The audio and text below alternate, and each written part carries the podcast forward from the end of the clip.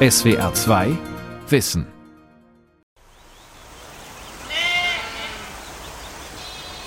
Zwischen Ungarn und der EU brodelt es seit Jahren. Brüssel wirft der Regierung in Budapest vor, systematisch die Demokratie und den Rechtsstaat auszuhöhlen. Aber die EU kann sich kaum dagegen wehren, dass Orban geschickt EU-Regeln dazu nutzt, Vermögen und Macht an Verbündete umzuverteilen. Zig Milliarden Euro aus den Taschen der EU-Steuerzahler fließen so in die Taschen dieser Politklasse. Orbans Clique, wie Ungarns Oligarchen die EU ausnehmen, von Thomas Kruchem. Leidtragende sind aber auch Bauern wie Soltan Puschkasch, der seine Schafe bei herbstlichem Regen unweit des Plattensees grasen lässt. Ein müde wirkender Mann um die 60, dessen verarbeitete Hände fahrig auf der rot-weißen Tischdecke kreisen. Ich hatte gehört, dass die Landwirtschaftsbehörde Weideland verpachtete, das dem Staat gehörte. Mein Sohn und ich bewarben uns und tatsächlich bekamen wir 100 Hektar für 20 Jahre. Wie groß war da unsere Enttäuschung, als die Behörde ein Jahr später unser Land versteigerte und den Pachtvertrag kündigte. Soltan Puschkasch zählt bis heute zu den größeren Bauern seines Dorfs. Früher hatte er auch politisch etwas zu melden. Das hat sich geändert. Seit ihrer Machtübernahme 2010 hat die Fidesz-Partei von Premierminister Viktor Orban ihre Macht im ländlichen Raum systematisch ausgebaut zuverlässigen Parteigängern hat Orban einflussreiche Positionen auf dem Land verschafft und ihnen Landbesitz, EU-Subventionen und EU-finanzierte öffentliche Aufträge zugeschanzt.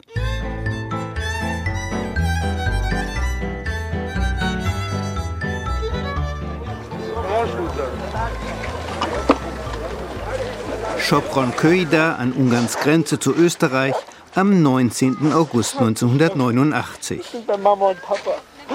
Ungarische Grenzbeamte reißen Grenzzäune nieder und teils weinend vor Freude betreten hunderte Menschen, unter ihnen viele Ostdeutsche, österreichischen Boden. Als erstes Land des damaligen Ostblocks öffnet damals Ungarn seine Grenze zum Westen. Die deutsche Bundesregierung war dankbar. Der Fall der Mauer und die Wiedervereinigung rückten ein Stück näher. Ungarn unterstützte mit diesem Schritt die Demokratisierung in Osteuropa. Und heute, mehr als 30 Jahre später, treffe ich im Städtchen Budakesi Katalin Rodic. Sie war in den 2000er Jahren Abteilungsleiterin in Ungarns Umweltministerium. Doch das hat Orban längst abgeschafft. Rodic arbeitet heute für Greenpeace und erinnert sich noch gut an die Wendezeit. 1989, nach der Wende, waren wir alle euphorisch und glaubten, dass wir fortan ein wunderbares Leben haben würden, frei von der Sowjetarmee und jederlei Unterdrückung. Was dann allerdings geschah, schockierte und deprimierte die Menschen. Anstatt einer landwirtschaftlichen Blüte erlebten wir, dass unsere gesamte Agrarindustrie zerschlagen oder von ausländischen Konzernen aufgekauft wurde.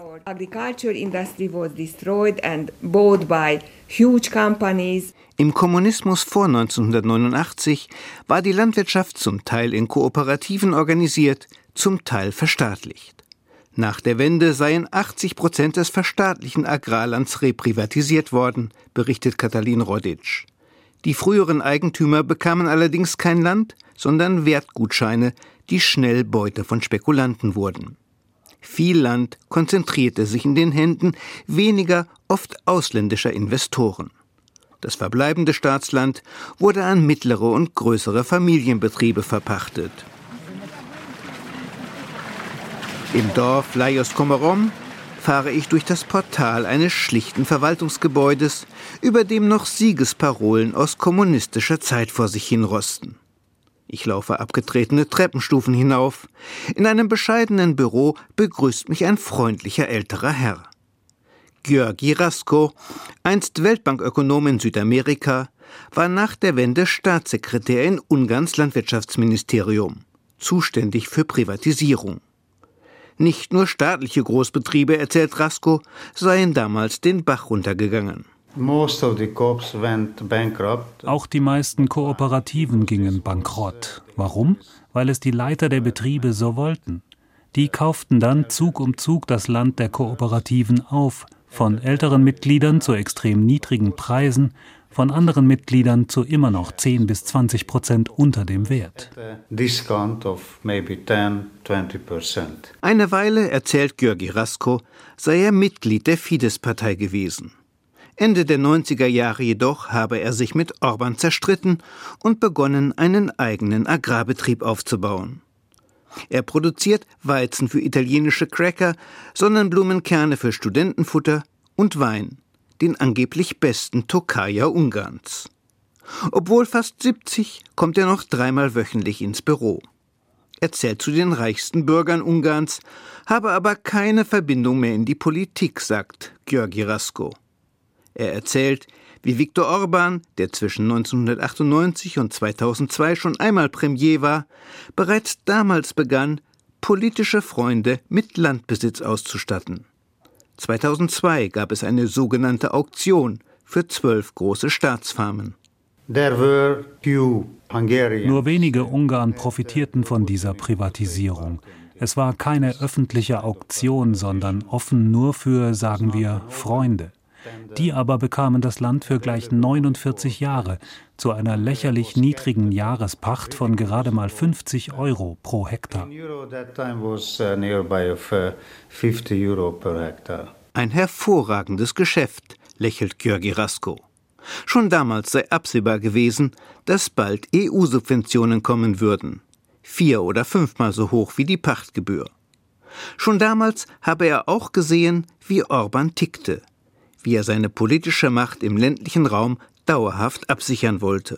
Viktor Orban sagte sich, ich muss in den Dörfern und Regionen Leute mit wirtschaftlicher und politischer Macht aufbauen.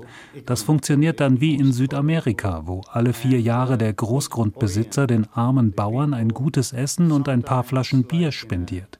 Alle sind dann für einen Tag glücklich und wählen den Großgrundbesitzer oder den Politiker, den er unterstützt. Dieses System funktioniert hervorragend auch bei uns. Ja, es ist sogar typisch geworden für Ungarn, die Ukraine und andere osteuropäische Länder. In Hungary, but also in Ukraine and in, in other Eastern European countries. Orbans erste Amtszeit als Premier endete 2002. 2004 wird Ungarn Mitglied der EU. 2010 uh, tritt Orban erneut an. Er verspricht den von sozialistischer Misswirtschaft frustrierten Ungarn eine Wirtschaft und insbesondere eine Landwirtschaft, die endlich den Ungarn gehören sollte. Geschickt lenkt er die Empörung der ländlichen Bevölkerung auf das Landgrabbing ausländischer Investoren und kündigt ein Moratorium für ausländischen Landerwerb an. Dies widerspricht allerdings den Regeln der EU. Orban needed the votes of the rural populations. Orban brauchte die Stimmen der ländlichen Bevölkerung, um die Wahlen zu gewinnen. Bäuerliche Familienbetriebe sollten den ländlichen Raum Ungarns neu beleben.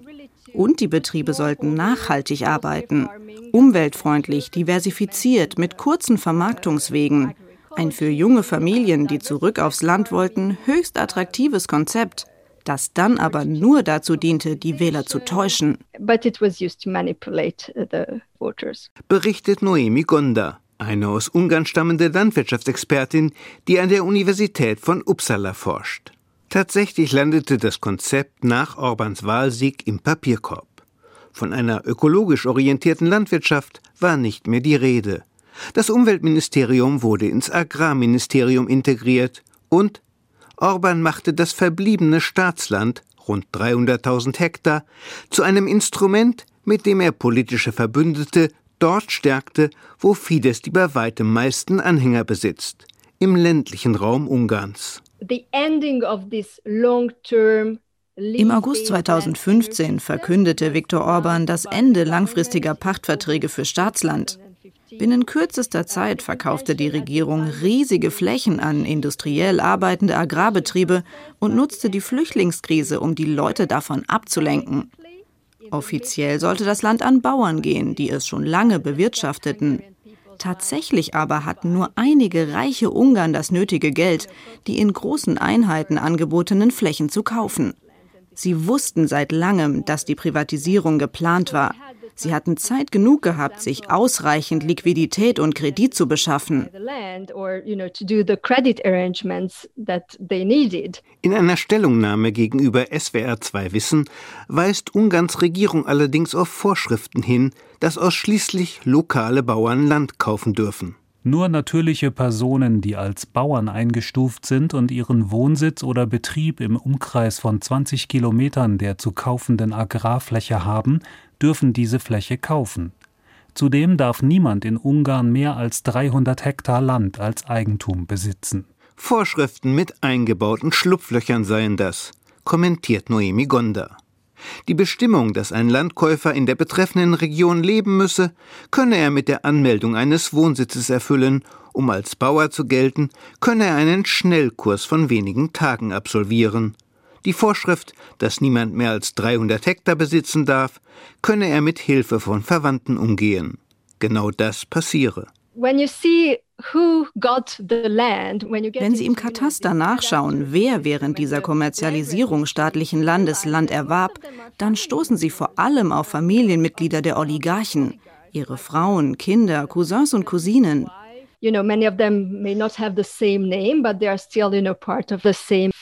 Das bekannteste Beispiel verkörpert Viktor Orbans Schulfreund Luring Mistarosch. 2010 noch Inhaber eines kleinen Klempnerbetriebs, heute Milliardär. Die Familie Mistarosch habe allein in Orbans Heimatbezirk Fejir 1550 Hektar erworben, hat Josef Anjan recherchiert. Der 2010 zum Staatssekretär ernannte Agrarwissenschaftler hatte sich 2012 desillusioniert von Viktor Orban abgewandt. Für den Wischprim-Bezirk fand er heraus, dass das dort 2015 verkaufte Staatsland zu 75 Prozent an Grundstücksmakler, Bauunternehmer und Fidesz-Parlamentarier ging, die nicht im Bezirk wohnten. Leidtragende waren Bauern, die wegen des Landverkaufs Pachtverträge verloren. Sultan Puschkasch im Dorf Lajos Komarom zum Beispiel oder jener südungarische Bauer, von dem mir Gabi Horn berichtet, eine Journalistin und Mitarbeiterin der regierungskritischen Organisation Atlazo. Der Bauer besaß mehrere hundert Rinder. Und als ihm sein Pachtland weggenommen wurde, hatte er plötzlich keine Weideflächen mehr, auf denen die Tiere grasen konnten. Jahr ein, Jahr aus standen sie nun auf dem kleinen Grundstück um den Hof herum. Und der Bauer musste das Futter teuer einkaufen. Sie verstehe es einfach nicht, sagte mir seine Frau völlig verzweifelt. Sie verstehe nicht, warum die Regierung das Land, das ihre Familie seit Jahrzehnten nutzte, an Fremde verkauft habe. Kleinbauernbetriebe mit weniger als vier Hektar Land sind rar geworden. Auch die EU-Kommission bestätigt auf Anfrage von SWR2 Wissen eine, Zitat, relativ starke Konzentration des Landbesitzes in Ungarn. 20 Prozent der Betriebe besäßen inzwischen 84 Prozent des Landes. Ungarns Behörden haben Pachtverträge offenbar auch aus politischen Gründen gekündigt. Betroffen ist zum Beispiel eins der führenden Zentren für ökologische Landwirtschaft in Europa, Kischantos. Das Musteranwesen mit insgesamt 450 Hektar gepachtetem Land habe eng mit Greenpeace zusammengearbeitet, berichtet Greenpeace-Mitarbeiterin Katalin Rodic. Das Kischantos-Zentrum entstand vor gut 30 Jahren, als unsere Regierung und die Deutschlands beschlossen, ein Zentrum für ökologische Aufklärung zu gründen. Die Bedingungen in Kischantos waren ideal exzellente Böden und ein schönes altes Gutshaus. Hier lernten die Kursteilnehmer die Theorie und draußen auf den Feldern die Praxis. Wie produziert man umweltfreundlich Getreide und andere Lebensmittelpflanzen? Welches Gerät benutzt man? Und wie kommt man ohne gefährliche Pestizide aus?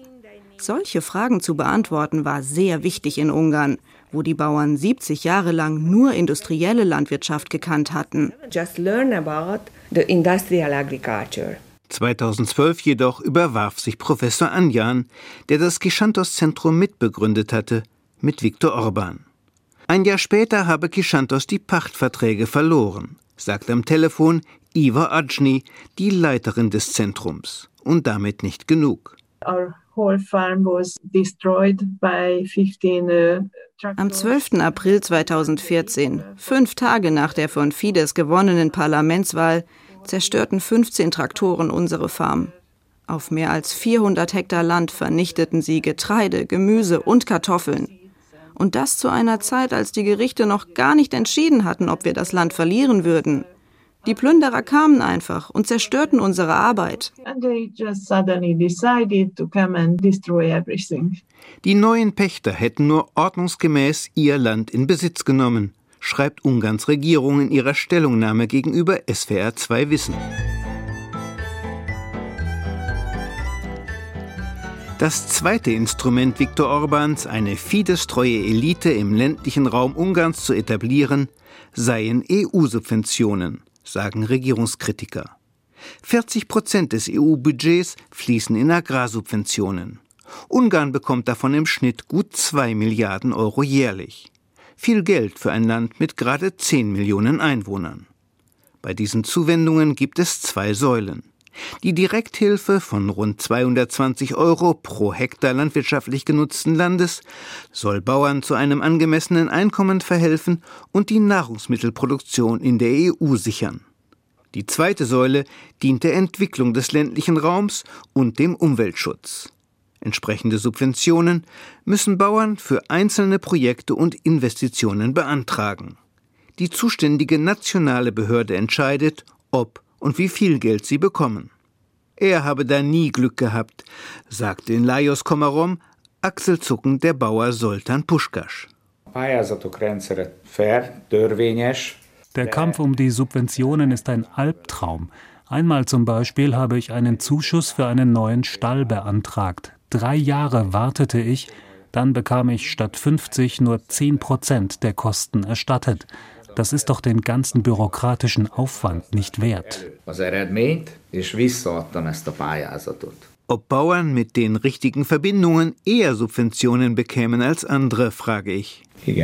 Ja, Puschkasch wird knallrot im Gesicht. No comment. Kein weiterer Kommentar.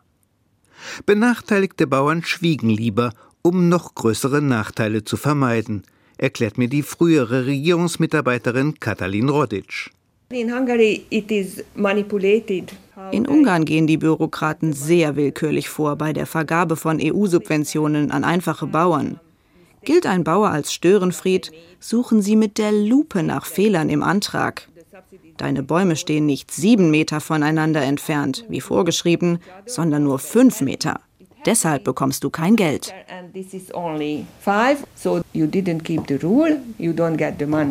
Ganz ähnlich laufe es bei den Subventionen aus den sogenannten EU-Strukturfonds. Berichtet mir auf einem Flur des prachtvollen Parlamentsgebäudes in Budapest Akos Hodasi. Der frühere Fidesz-Abgeordnete ist heute unabhängig und gilt als entschlossener Kämpfer gegen Korruption in Ungarn.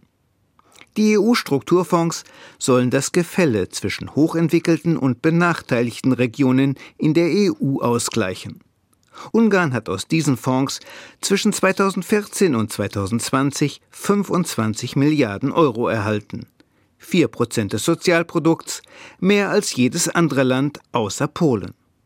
Jeder Dorfbürgermeister sei natürlich hinter EU-Subventionen her wie der Teufel hinter der armen Seele, sagt Hoddersi. Diese Dörfer sind meistens sehr arm. Der Staat lässt dort keine Steuern. Und wenn ein Bürgermeister etwas für die Leute zeigen möchte, ich habe etwas entwickelt, ich habe einen Kindergarten gebaut, ich habe die Straßen renoviert, ich habe Spielplätze gebaut, das kann man nur mit EU-Geldern machen. Also ich muss EU-Projekte bekommen und dann kann ich für die Leute sagen, ich bin ein guter Bürgermeister, ihr sollt mich wieder wählen. Über die EU-Förderung kommunaler Projekte entschieden in Ungarn regionale Komitees in denen gewählte Fidesz-Abgeordnete die Mehrheit besäßen und entsprechend ihre Macht gegenüber den Bürgermeistern ausspielten, sagt Hoddersi. Ich habe sehr oft gehört, dass die Abgeordneten sagen, okay, ich werde entscheiden darüber, ob du Subventionen, EU-Subventionen bekommst. Ich habe zwei Kriterien. Erstens muss der Fidesz in deinem Dorf gewinnen. Die andere ist, ich werde sagen, welches Unternehmen die Arbeit bekommen wird. In seinem Homeoffice in Madrid erreiche ich Professor Tomás García Azcárate. Er war bis vor kurzem ein leitender Beamter in der Agrarabteilung der EU-Kommission. Heute lehrt Azcárate wieder an der Universität und schult künftige EU-Beamte. Und ja, die Vergabe von EU-Subventionen nach Gutsherrenart sei verwerflich.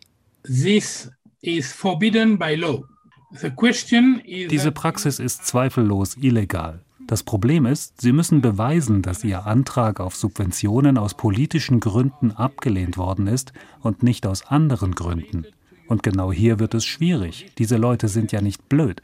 Sie werden niemals sagen, du bist unser politischer Gegner, deshalb finanzieren wir dich nicht. Nein, sie werden darauf verweisen, dass der Antrag leider der Regel Nummer 25 nicht ganz entspreche oder es sei nicht genug Geld da für alle Projekte.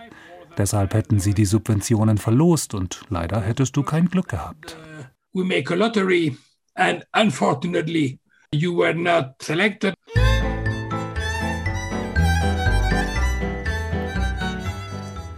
Gabriela Nudge, eine junge Mitarbeiterin der Antikorruptionsorganisation Transparency International, nennt mir das dritte Instrument, mit dem Viktor Orban eine ihm ergebene Elite aufgebaut hat in Ungarn die Vergabe öffentlicher Aufträge. Finanziert einmal mehr von Steuerzahlern der EU. Die Hälfte aller öffentlichen Beschaffungsmaßnahmen in Ungarn wird mit EU-Geldern finanziert. Bei den großen Infrastrukturprojekten stammen sogar 90 Prozent der Mittel aus EU-Töpfen. Und gerade in den ersten Jahren nach der Regierungsübernahme Orbans 2010 wurden viele Ausschreibungen genau so gestaltet, dass nur bestimmte Unternehmen die Anforderungen erfüllten. Transparency International und der Abgeordnete Akos Hodasi haben für mehrere Regionen nachgewiesen, dass bei der Ausschreibung öffentlicher Aufträge immer wieder dieselben Firmen zum Zuge kamen, obwohl es stets mehrere Bieter gab. Als besonders lukrativ gelten Infrastrukturprojekte. Aufträge für EU-finanzierte Straßen- und Eisenbahnstrecken, die zu einem großen Teil bei den Firmen superreicher Oligarchen landen und am Ende oft doppelt so teuer werden wie vergleichbare Projekte in Deutschland.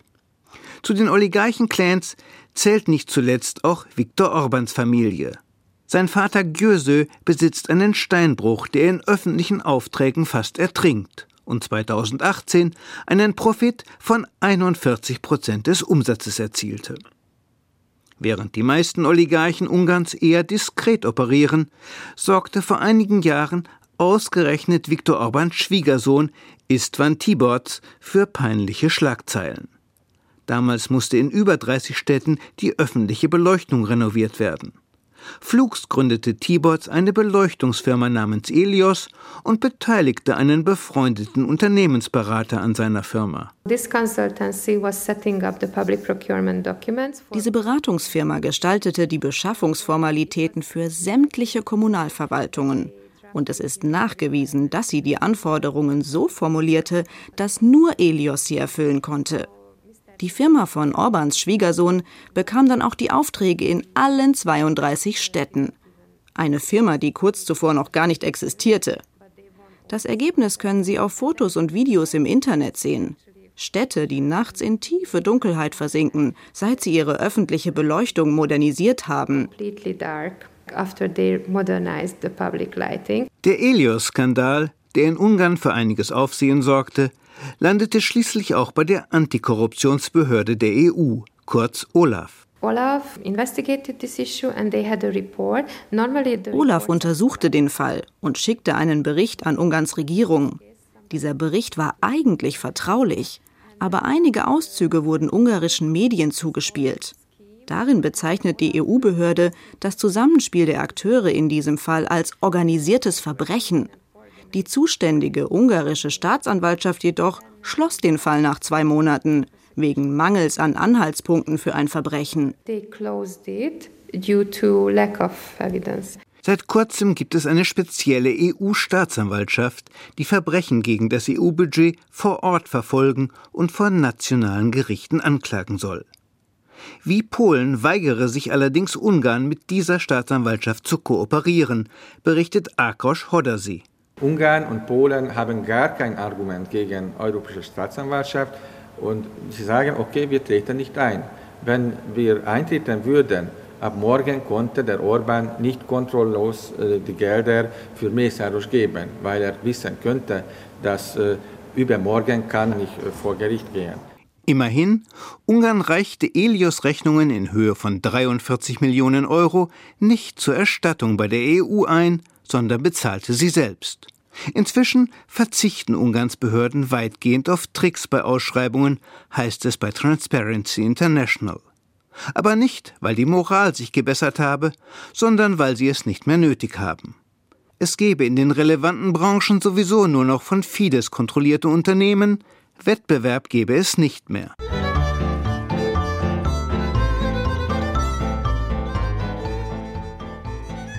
Viktor Orban hat sein Ziel erreicht. Eine neue, von ihm geschaffene und von ihm abhängige wirtschaftliche Elite sorgt dafür, dass im ländlichen Ungarn Fidesz-Politik konsequent umgesetzt und die Partei auch gewählt wird. Bei den Wahlen 2018 gewann Fidesz in vielen Dörfern 80 bis 90 Prozent der Stimmen, in Budapest nur 38 Prozent. Derweil tut sich immerhin etwas in der EU. Seit Ende 2020 gibt es einen Mechanismus, der es ermöglicht, bei Verstößen gegen EU-Rechtsstaatsprinzipien finanzielle Sanktionen zu verhängen.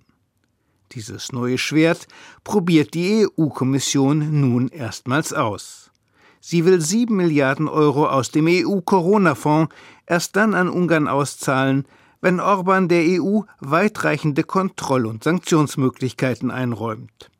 Ein Fortschritt, sagt Professor Tomás García Ascarate. Aber er bezweifelt, dass die EU Orban so dauerhaft in die Schranken verweisen kann. Ungarn nämlich habe nach wie vor einen Trumpf in der Hand. Willst du EU-Geld, musst du die EU-Regeln befolgen. Diese Meinung vertreten das EU-Parlament und die meisten Mitgliedstaaten. Und trotzdem handelt es sich um eine höchst sensible Angelegenheit. Der Finanzrahmen der EU nämlich kann nur einstimmig beschlossen werden. Weniger demokratische Staaten können also die anderen erpressen. Darauf waren wir nicht vorbereitet und wir verfügen letztlich über kein Instrument, dieses Problem wirklich zu lösen. SWR 2 Wissen. Manuskripte und weiterführende Informationen zu unserem Podcast und den einzelnen Folgen gibt es unter swr2wissen.de.